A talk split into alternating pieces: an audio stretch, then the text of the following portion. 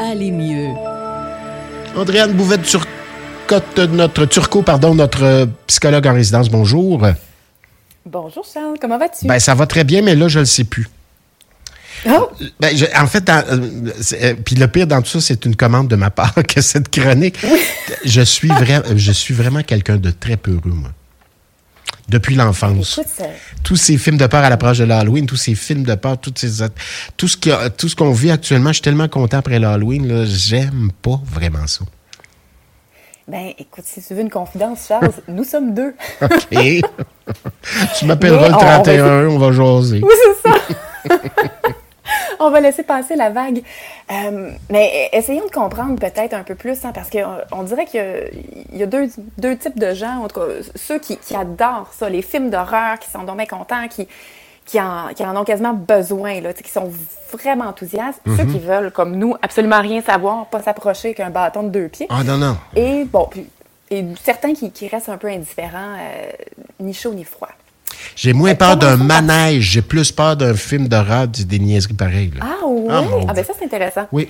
Parce qu'on voit dans, dans les profils, entre autres, il y a des études qui ont démontré que les, les gens qui aiment les films d'horreur, c'est à peu près les mêmes euh, régions du cerveau qui s'allument que les gens qui adorent les manèges puis les montagnes russes, justement. Ah bon? C'est des gens qui vont aimer la poussée d'adrénaline qui vient euh, avec les sensations fortes, on se sent vivant. Euh, c'est vraiment un profil relativement similaire. Pas pour tout le monde, là, mais euh, il y a, il y a une certaine, euh, un certain consensus qui s'en dégage. OK. Puis ça va permettre aussi de, de vivre, pour ceux qui aiment les films d'horreur, de vivre par procuration une expérience inédite, mais en étant tout en sécurité dans le Aïe, confort de son aïe. foyer ou du cinéma. Aïe, aïe, aïe. Il y a toute une question de contrôle aussi. hein. Les, les gens qui aiment ça vont dire, ben, je le sais que c'est faux, je le sais que c'est fictif, donc j'ai le plein contrôle. Si ça fait plus mon affaire, si je me sens pas bien, que, euh, que j'ai peur, ben, je peux soit éteindre la télé. Si Tu vois, c'est un de mes problèmes, moi. Je me dis, si je fais ça, il reste dans ma tête. Je peux quand même, ne serait-ce que la publicité à la télé va me rendre mal. Imagine. Ah, ben écoute. Le ça, preview là, du il y a pas- film, là. Ben, c'est peut-être pas pour toi dans ce cas-là, puis on, on va te ramener à J'enlèverai le peut-être, c'est pas pour toi, point. Puis on, on reviendra dans une autre chronique sur les, les stratégies pour s'éloigner de ces pensées-là qui nous collent à la peau. Euh, Il y a aussi des gens qui vont aimer ça, regarder vraiment de la- des, des œuvres fictives comme ça, des films d'horreur, pour être exposés à des horreurs qui, qui sont loin de notre quotidien. C'est surtout en ce moment, par exemple, on est bombardé d'images. Euh, tu sais, il y a la guerre euh, israélo-palestinienne, il y a l'Ukraine, on, on voit des horreurs, c'est très difficile, c'est très troublant. Un film d'horreur, il n'y a, pas de doute, c'est fictif. Donc, c'est comme si ça, ça nous permet d'être exposés à autre chose puis à nous faire oublier la- notre réalité. Ouais, à moins que ce Euh, soit écrit avant, inspiré d'une histoire vraie. Oui, ça, c'est vrai. C'est encore pire. Écoute, on, on te fera une banque de films sécuritaires pour toi, Charles.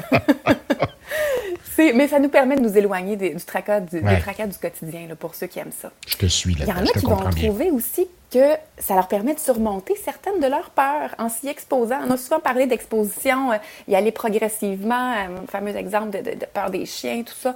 On, on y va, on y va doucement puis on s'expose petit à petit.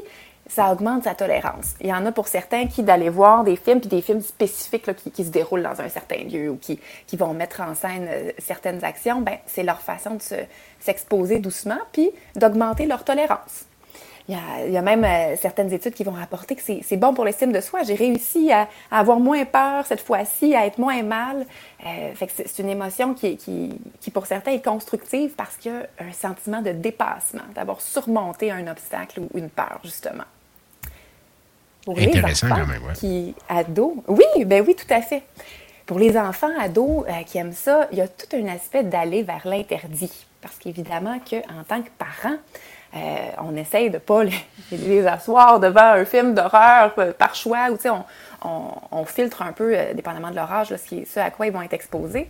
Donc, là, de dire, ah ah, personne qui est là pour me protéger, moi, je défie un peu les règles. Ou, même si voir un film n'est pas interdit comme tel, mais d'aller voir un film de ce genre, c'est comme si c'est une, une symbolique d'interdit. Donc, il y a quelque chose dans, justement, l'expérience d'adrénaline puis de défi pour les enfants, adolescents, qui, est- qui est vraiment de l'ordre de hum, un peu confronter l'autorité aller au-delà des règles. ceux qui n'aiment pas ça finalement, dont, nous faisons partie, maintenant, sans aucun doute, depuis qu'on se parle au début de cette chronique, il y a, entre autres, on a déjà parlé, je ne sais pas si tu te souviens, dans une chronique précédente, d'hypersensibilité, puis d'hypersensibilité sensorielle. Hein.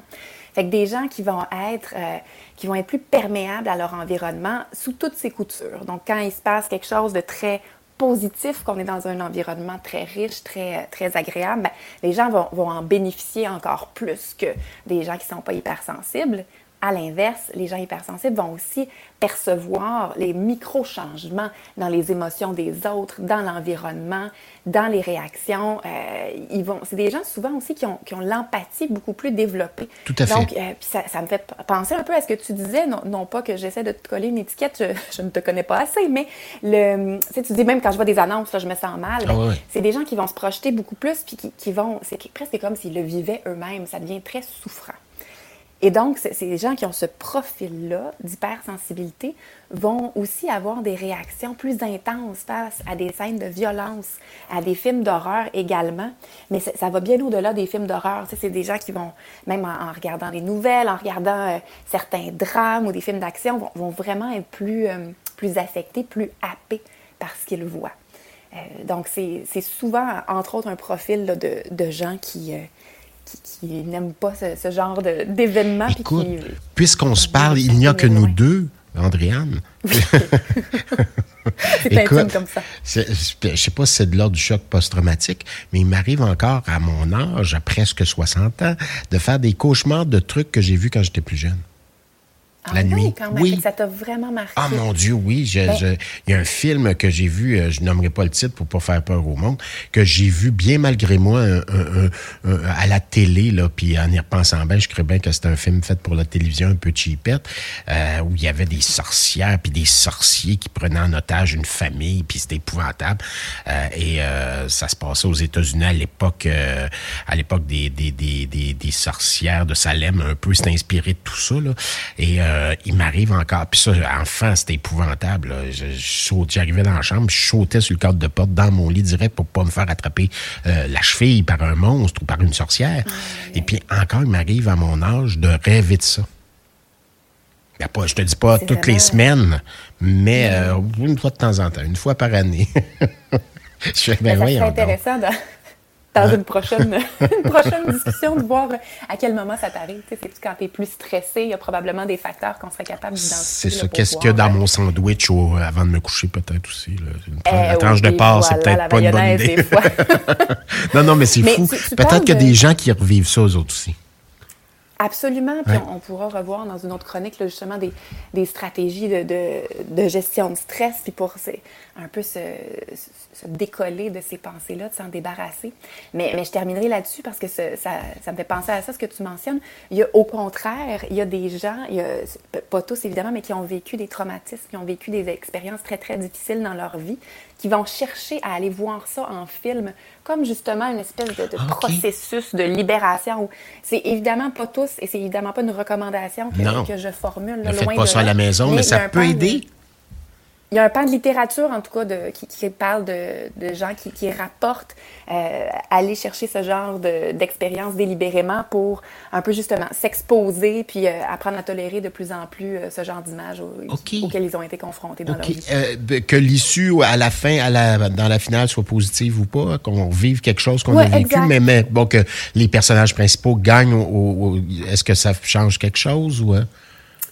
Pas nécessairement, c'est vraiment le, spectateur qui, qui, gagne, entre guillemets, en étant capable de le tolérer. ça, ça, m'a moins bouleversé cette fois-ci. Ça, mes, mes réponses euh, émotionnelles sont un peu moins intenses. On, est vraiment de l'ordre de, la désensibilisation progressive. Je ne suis pas, rendu là encore, Andréane. Je ne suis pas rendu là encore. Ben, on, on te fera un petit plan. Ah, merci. L'avantage d'avoir une psychologue comme chroniqueuse. Merci, Andréane Bouvette-Turcot. Bonne Halloween. Bonne... Merci à toi aussi. Est-ce que tu te déguises? Est-ce que tu. Moi, je ne suis pas capable. Et, ah oui, hein, Non, tu ah tu t'auto-fais peur? Ben, pour mon métier, à plusieurs reprises, j'ai eu à faire des trucs euh, pour- parce que bon, je comme j'ai su- surtout œuvré dans le secteur jeunesse en télé. Ben, on faisait souvent un spécial Halloween où je faisais souvent un monstre ou quelque chose du genre. Ça, je de- je gérais mieux parce que j'étais à, j'étais à l'intérieur. Ça- Probablement que ça a aidé à mieux gérer l'affaire. Mais euh, me voir, le regarder, regarder le résultat final, jamais. Pas capable. Ben écoute, euh, on trouve peut-être que justement des reprises d'émissions jeunesse pour ce, cet Halloween seront bien, euh, bien prescrites. là. Je t'enverrai quelques calinours Bon. et autres. euh, Merci, c'est gentil. Euh, donc, on se croisera pas. Si je t'ai bien compris, on se croisera pas dans un party d'Halloween. euh, donc, un prochain jour. ouais. En tout cas, c'est- pas moi qui aurai euh, du faux sang euh, partout. euh, Bon, moi non plus. moi. Moi. non plus. Je vais être Bon, on déguisé moi-même. Oui, merci Andréane. À une Bonne deux- prochaine. Bon deux semaines. Oui, Andréane Bouvette-Turcot, donc, euh, qui est, on le rappelle, psychologue et notre psychologue en résidence.